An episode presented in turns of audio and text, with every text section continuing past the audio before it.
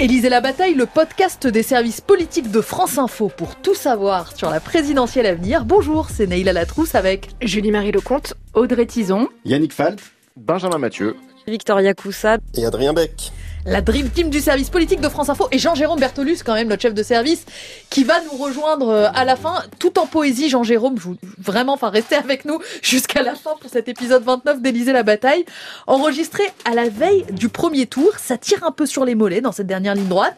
Question simple, basique pour tous. Comment ça va? Une vingtaine de minutes, un peu plus pour y répondre. Élysée la bataille, c'est parti. Vous allez tous nous raconter comment vous avez vécu euh, cette campagne, euh, Yannick et Julie avec euh, Emmanuel Macron, Audrey et Adrien avec les candidats de droite, ainsi que Marine Le Pen pour le Rassemblement national, Benjamin et Victoria sur l'ensemble du spectre de gauche. Mais d'abord, une toute première question, juste pour savoir Comment ça va Moi, je m'ennuie et je remâche ma ah. rancœur contre l'ARCOM. ça, c'est Julie. L'ARCOM, le nouveau CSA, Audrey. Euh, moi, je suis un petit peu fatiguée. D'ailleurs, j'ai eu du mal à me lever pour venir pour ce podcast ce matin. Yannick Alors moi, en pleine forme après la campagne la moins fatigante probablement des campagnes présidentielles pour un président sortant. Et Adrien et Benjamin, vous êtes avec nous chacun, chacun euh, à domicile pour des raisons différentes. Je divulgue pas votre vie privée, mais comment ça va? Bah moi, je suis malade en fait, donc euh, je n'ai pas le Covid. Hein, je préfère préciser tout de suite. Euh, donc campagne euh, assez longue et assez fatigante. Je, gérais toute la gauche jusqu'au janvier et merci à Victoria d'être arrivée pour me soutenir euh, parce que bah il y avait beaucoup de candidats, beaucoup de primaires, beaucoup de bordel. Enfin, c'était une campagne très très longue. Adrien, campagne longue pour toi aussi, hein Ouais, et puis accessoirement, ce qui devait arriver arriva, c'est-à-dire qu'à force de vous croiser des gens dans des meetings, bah, j'ai fini par attraper le Covid. Et campagne effectivement euh, longue parce que ça fait six mois qu'on a commencé. On a notre premier meeting, c'était celui d'Éric Zemmour, c'était euh, le 12 septembre, et euh, depuis ça s'est pas arrêté en fait. Et à l'inverse, Julie, ta campagne avec Emmanuel Macron, bah, ça a commencé par quasi une guerre de nerfs en fait. Oui, parce que tu te souviens, euh, on disait tous, il le disait lui-même, je ne me déclarais pas avant d'avoir prononcé mon fameux discours euh, d'inauguration de la présidence française de l'Union européenne. Donc là, on était euh, mi-janvier. Alors à partir de mi-janvier a commencé une phase d'attente où d'un moment à l'autre, les rumeurs rebondissaient. Il se déclare demain, il se déclare dans 48 heures. ça y est, c'est maintenant. Et puis non, 19 janvier, on a attendu euh, jusqu'au 3 mars euh, quand même, parce que, parce que l'Ukraine, euh, évidemment, une campagne qui est vraiment rentrée dans le dur à un moment donné où nous, les radios notamment, on entrait dans une période d'égalité stricte. Victoria, je crois que tu es, avec nous depuis la gare Montparnasse. Oui, tout à fait. Ça va? Juste avant. Oui, tout va bien. mon, train, mon train est à, est à l'heure normalement pour Nantes où je vais suivre euh, un déplacement de Yannick Jadot et son meeting de ce soir. Et dans les moments qui t'ont qui t'ont marqué, toi, euh, euh, avant de partir pour ce déplacement avec Yannick Jadot, on évoquait la guerre en Ukraine avec Julie. Toi, tu l'as vécu de l'autre côté, pas côté Macron, mais du côté des oppositions depuis l'Assemblée nationale. Et tu, tu voulais revenir dessus parce que ça t'a marqué effectivement.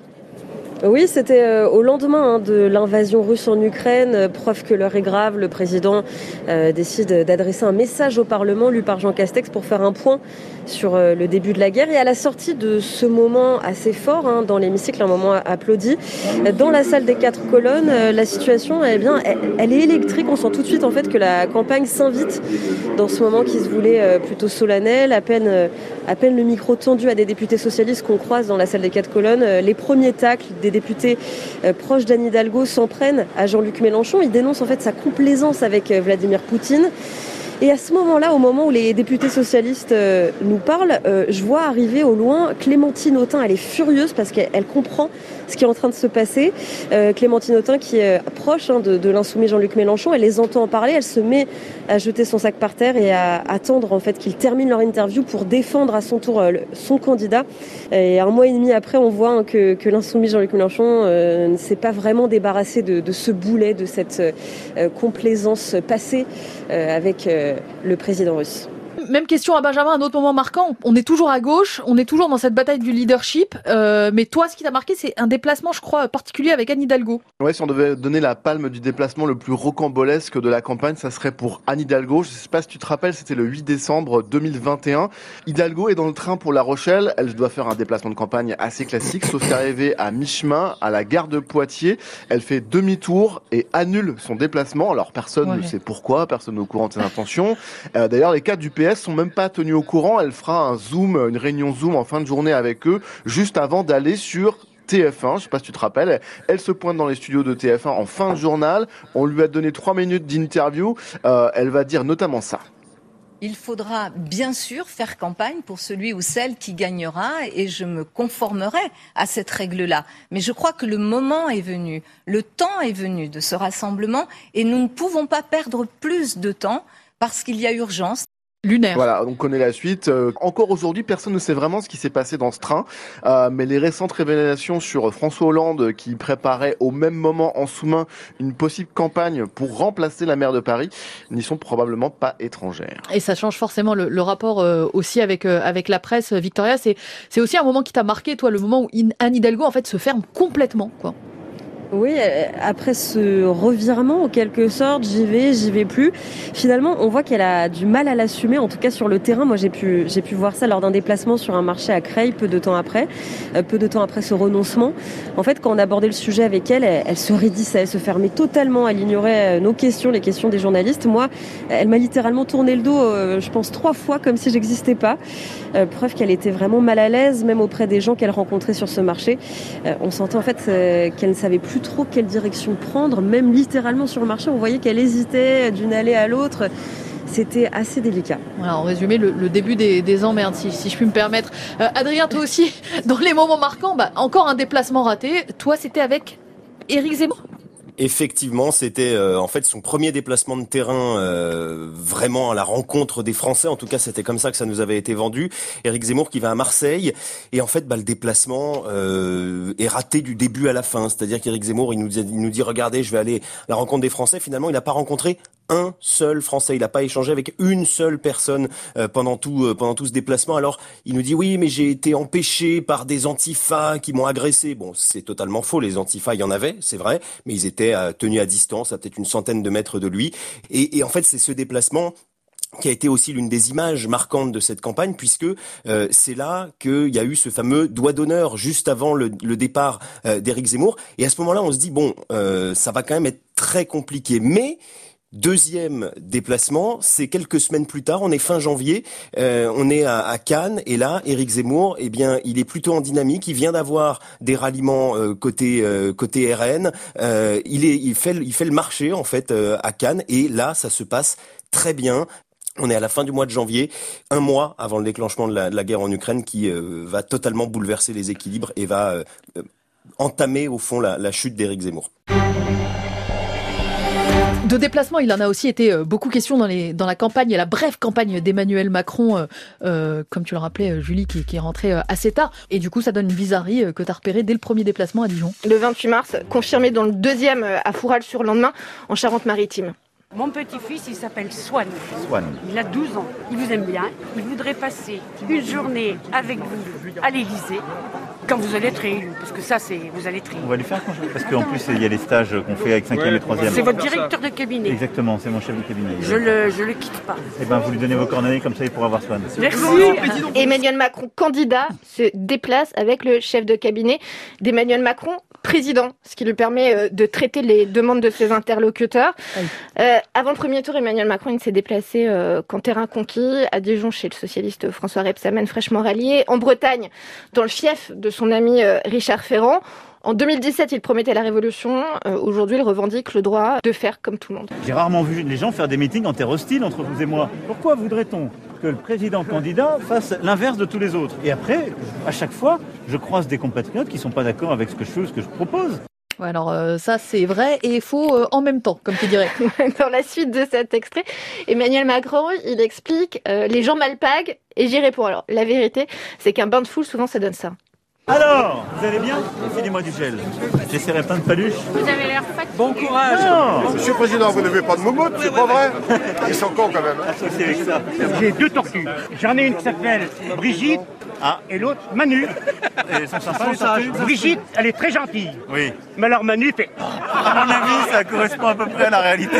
Ah Bon, quand on est sur le fond, là, il discute avec des femmes qui lui reprochent d'avoir euh, exclu les soignants non vaccinés. Et on rappelle Madame, ces gens qui ont la mais- Covid à venir soigner des gens Tant qu'on est, vulnérables. madame, tant qu'on est dans le pic. Pendant ce temps-là, les autres, ils n'ont pas d'emploi, monsieur. madame- Il n'y a pas de logique sanitaire. Et vous avez créé là de la misère sociale. Oh, On peut discuter. Discuter que dans un sens, vous. Hein. Constat euh, de cette femme qui, pour toi, résume un peu la démarche. Vous ne discutez que dans un sens, euh, Ouais. lui dit-elle. Voilà, tout se passe euh, comme si euh, tout à la préoccupation de convaincre Emmanuel Macron euh, n'écoutait en fait euh, pas vraiment euh, les gens, quitte à passer euh, à côté, euh, à mon avis, de signaux d'alerte qui euh, pourraient lui être euh, utiles. Euh, et c'est sans doute d'autant plus euh, dommage que tout est fait dans ses déplacements euh, pour que dans sa bulle, il entende cela. Hein, vous êtes le meilleur, vous êtes le meilleur, incontestablement, incontestablement. plutôt que ça.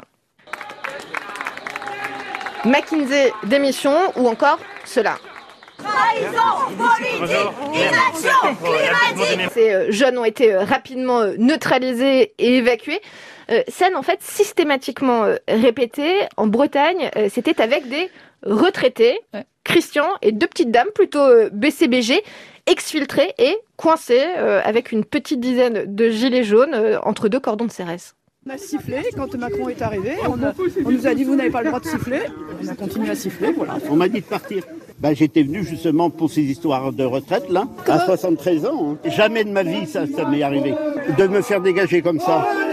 Ouais, mais moi, je voudrais bien retourner ma voiture. Quoi. Moi, il faut que j'aille faire mon boulot. Il Eh faut qu'il aille faire son boulot, toi aussi, Julie. Ça a été facile d'accéder justement à ces manifestants contestataires s'ils n'étaient pas euh, voilà, forcément désirés autour du président Bah, écoute, candidat. moi, mon boulot euh, en Bretagne, j'ai failli pas le finir parce qu'en interviewant euh, ces gens euh, qui étaient repoussés, je me suis retrouvée euh, moi aussi euh, poussée avec eux, ce qui du coup euh, m'a fait sortir d'une zone dite de sécurité, bon, pas matérialisée.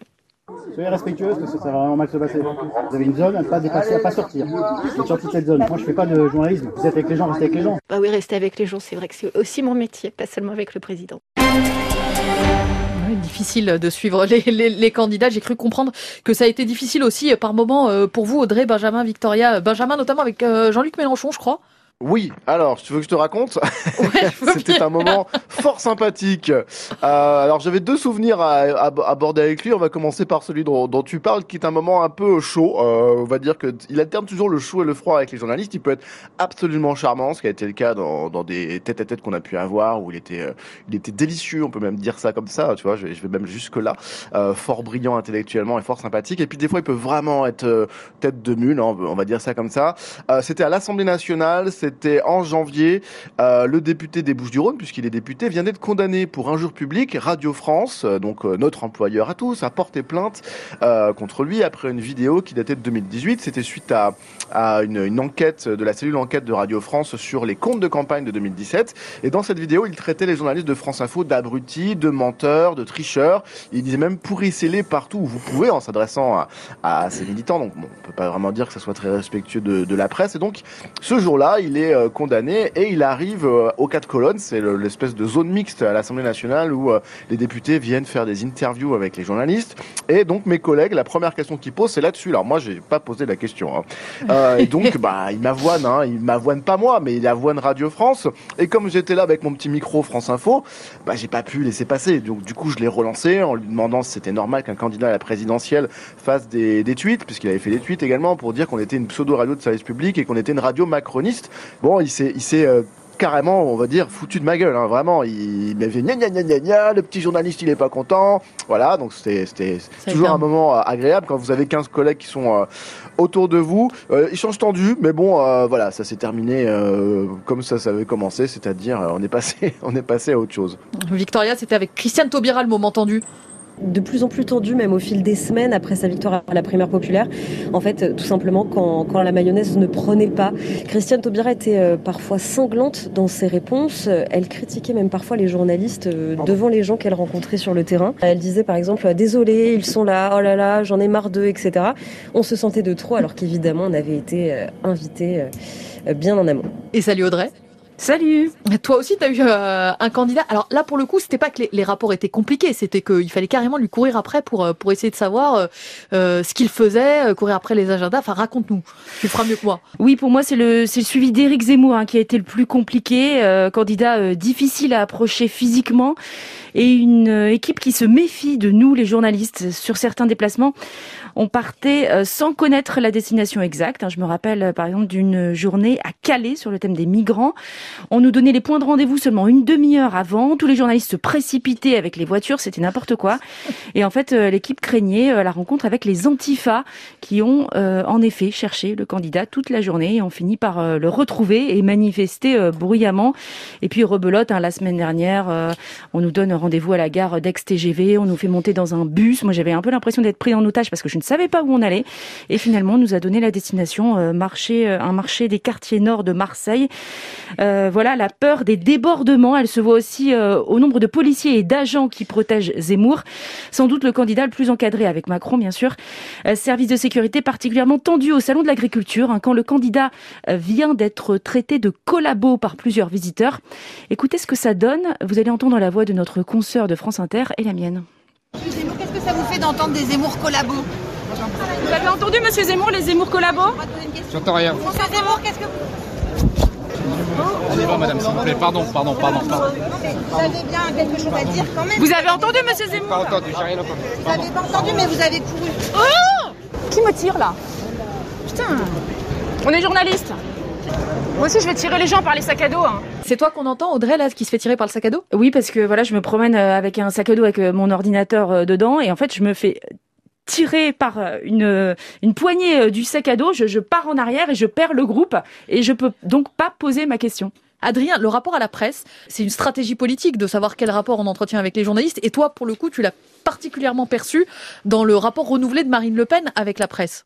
Mais complètement, totalement. Enfin, en fait, c'est assez frappant euh, la, la métamorphose par rapport à 2017. Et en fait, ça ça rentre. Et tu as tout à fait raison de le dire. Ça rentre totalement dans la stratégie de dédiabolisation, de normalisation de Marine Le Pen, la candidate qui a été la plus accessible pendant toute cette campagne. Et c'est d'ailleurs très marrant parce que plus Éric Zemmour était présent, plus Éric Zemmour commençait à monter dans les sondages, et plus Marine Le Pen en fait avait très très envie de nous voir, avait très très envie de nous parler. Ce qu'il faut savoir aussi, c'est que beaucoup de journalistes étaient à cheval. C'est mon cas euh, jusqu'à il y a quelques semaines entre Éric Zemmour et Marine Le Pen, en se montrant sympathique, ouverte et disponible. euh, Il y avait, je pense, aussi l'idée d'attirer à elle euh, ces journalistes qui, qui, suivaient les deux et de, de montrer qu'en fait, bon bah voilà, regardez par rapport aux candidats outranciers d'extrême droite qui vous détestent, moi je suis sympathique. Marine Le Pen qui a eu toujours historiquement des rapports extrêmement compliqués avec la presse, qui euh, qui accusait les journalistes d'être du système, etc. Là d'un coup, elle s'est révélée être d'une certaine façon euh, la, la meilleure amie des journalistes. C'est même assez frappant euh, aussi le changement qu'il a pu avoir au niveau de son service d'ordre, qui est très sympa avec nous, qui nous laisse toujours faire notre travail, mais c'est évidemment totalement stratégique de la part de, de Marine Le Pen. Allez, je vous propose un zoom sur les meetings maintenant, la figure imposée de la, de la présidentielle. Et pourtant, on s'était demandé, euh, notamment à cause de la crise sanitaire, si, si allait y en avoir. Figurez-vous que j'ai- recherché dans, dans nos archives, c'était même le premier épisode euh, d'Élysée la bataille en février 2021, une campagne confinée, on demandait. Et puis, enfin, il y en a eu, du coup, euh, un certain nombre des meetings, enfin, un certain nombre. Là encore, petite particularité d'Emmanuel Macron. Un unique meeting avant le premier tour. Euh, il voulait en faire une démonstration de force façon euh, Super Bowl. 30 000 personnes à la Défense Arena à côté de Paris. Alors déjà, Yannick, le Super Bowl façon meeting, qu'est-ce que ça donne? Eh bien, ça ressemble d'abord à un immense espace, la Défense Arena. C'est la plus grande salle couverte d'Europe, très modulable. On peut y organiser des concerts comme des combats de boxe, du supercross ou des matchs de rugby. Et samedi dernier, c'était un mix de tout ça, avec un DJ au platine.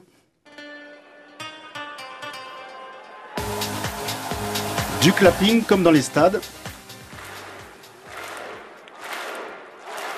Un chauffeur de salle survolté, c'est d'ailleurs le speaker du 15 de France et des Girondins de Bordeaux. Faut que ça chante Qui va chanter? Qui? Qui, mesdames, messieurs? Allez Fais du bruit, les gens avec des expressions bien à lui. Quelque chose qui va nous filer les poils et ce sentiment qu'on va vivre quelque chose d'unique.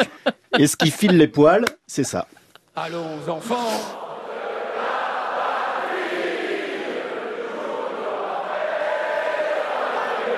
La Marseillaise a cappella avant l'arrivée du candidat, telle une rockstar avec des feux de Bengale, électro à fond. Emmanuel Macron voulait marquer les esprits de ce point de vue, c'est réussi. Et sur le fond, en revanche, qu'est-ce que ça donne? Alors ça a été un discours long, très long, bilan du quinquennat, catalogue de propositions, plus de deux heures. La ferveur du début s'est vite essoufflée, rien à voir avec deux autres meetings géants auxquels j'ai assisté dans le passé. Nicolas Sarkozy à Villepinte en 2012, Ségolène Royal au stade Charletti en 2007, et puis on a entendu des citations, beaucoup de citations, parfois même des autocitations. En 2017, nous portions un projet d'émancipation, de progrès, comme disaient certains, c'était même notre projet.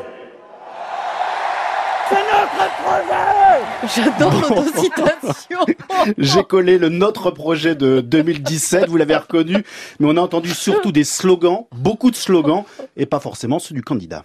Le vrai pouvoir d'achat, c'est celui qui vient du travail, par lequel quand on travaille, on gagne plus. La force tranquille, la France unie, nos vies, leur vie, valent plus que tous les profits.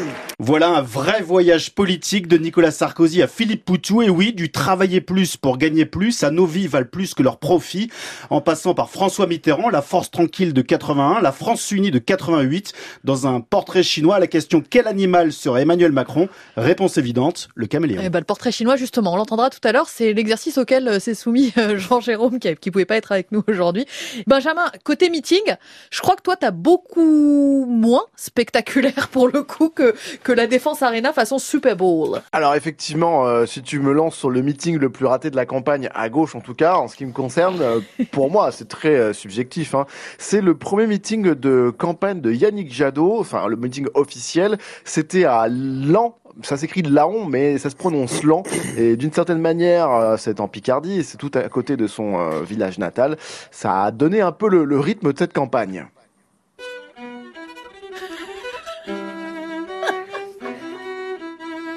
Alors, on ne se moque pas. C'est quoi?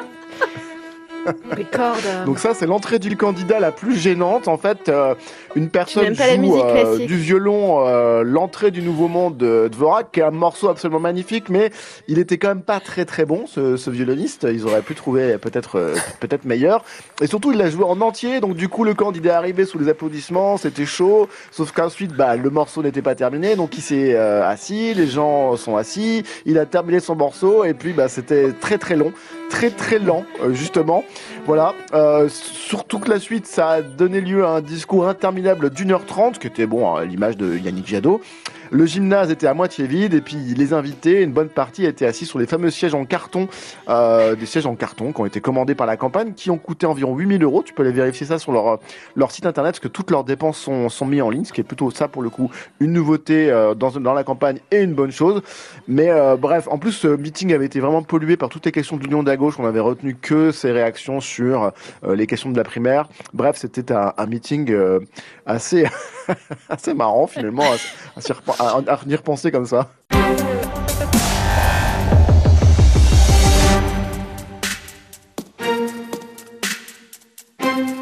Bon, vous l'avez compris, on est sur un épisode choral hein, pour cette toute dernière ligne droite de la campagne et donc aussi de notre podcast. On voulait que tout le service soit là, chose promise, chose due.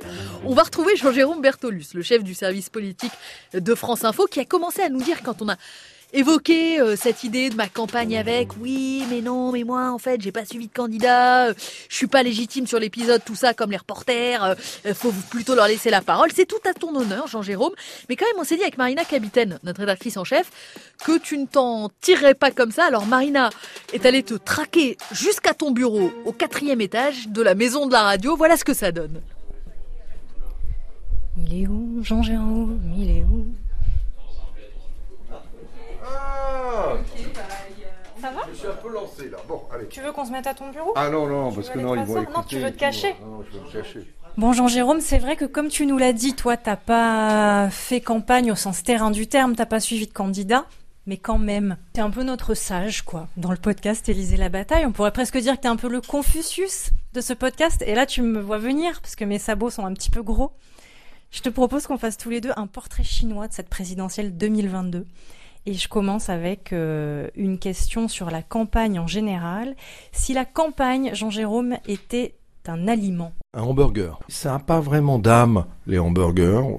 Cette campagne, est, encore une fois, n'a pas tellement euh, d'âme, n'a pas tellement euh, de goût. On peut se demander si c'est bien une campagne à la française, d'ailleurs. Et si cette campagne présidentielle, eh ben, c'est pas une, presque une campagne à l'américaine. Ça veut dire euh, à la fois moins, peut-être, de clivage véritablement affirmé. Il y a moins de droite, il y a plus de droite, il y a plus de gauche. Si la gauche, cette fois, était un film, on peut penser à un film euh, d'Ettore Scola des années 70 qui s'appelait Nous nous sommes tant aimés. Et Nous nous sommes tant aimés, c'était quoi? C'était trois garçons euh, qui font le maquis ensemble et qui veulent faire la révolution ensemble. Et puis ils se perdent un peu de vue et ils se retrouvent quelques décennies plus tard. Et là, eh bien, euh, ils n'ont pas changé le monde, c'est le monde qui les a changés. Et en fait, c'est ce qui s'est passé aujourd'hui euh, pour la gauche. C'est pas le monde qui a changé la gauche, encore que c'est les quinquennats, le quinquennat de François Hollande, le quinquennat d'Emmanuel Macron qui a changé cette gauche et puis eh bien cette gauche qui arrive plus à se parler entre elles. C'est comme exactement dans ce film. Si la droite maintenant était Jean Jérôme un meuble, alors je dirais c'est un peu comme une étagère en fait. On emménage, on a un grand mur blanc, en l'occurrence là c'est la France, la France dont on pense qu'elle est euh, plutôt à droite aujourd'hui, et donc on a envie d'installer une étagère sur toute la longueur euh, de ce mur. On voit que c'est un, étagère, elle est un peu brinque-ballante, elle penche euh, plutôt à droite. On a du mal à la à la mettre vraiment droite. Et puis au moment où on a sué sans et pendant plusieurs heures, bah, on s'aperçoit qu'on a oublié une vis. Et c'était au départ. Alors oui, c'était le congrès. Ah bah non, le congrès finalement Est-ce qu'il y a eu des, cartes un petit peu truquées euh, Voilà. Et puis pour finir, une fois qu'on a installé l'étagère, on se dit bon ben voilà, mais est-ce qu'elle est, vraiment solide? Par exemple, si on mettait toutes les œuvres de Nicolas Sarkozy, est-ce qu'elle se casserait pas la gueule? Le poids de Nicolas Sarkozy sur cette étagère Valérie Pécresse. La majorité, maintenant la majorité d'Emmanuel Macron, et hum, si tu devais euh, choisir un bâtiment pour l'illustrer?